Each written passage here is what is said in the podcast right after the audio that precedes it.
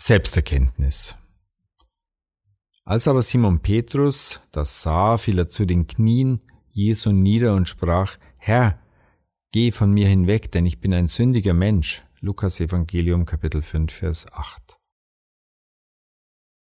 Die gute Art, genervt zu sein.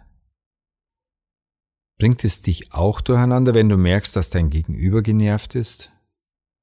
Ein angenehmes Gespräch kommt dann oft nicht mehr zustande. Aber es gibt ein Genervtsein, das Gutes hervorbringt, das Genervtsein über einen selbst. In der erwähnten Situation hatte Petrus eine unangenehme Selbsterkenntnis. Der sonst so selbstsichere Petrus kam sich plötzlich unwürdig und schlecht vor. Er hatte angefangen, sein eigenes Verhalten zu hinterfragen und war dann von sich selbst genervt.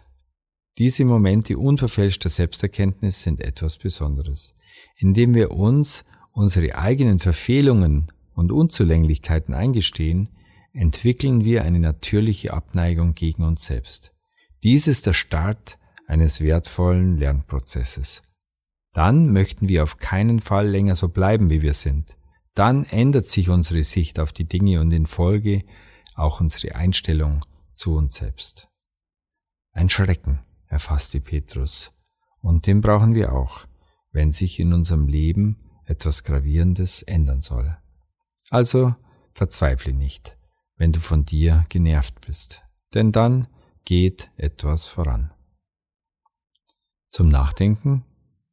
Wie das Gold die Hitze der Läuterung, so braucht unser Charakter das Zerknirschtsein, um die eigentliche Identität zum Glänzen zu bringen.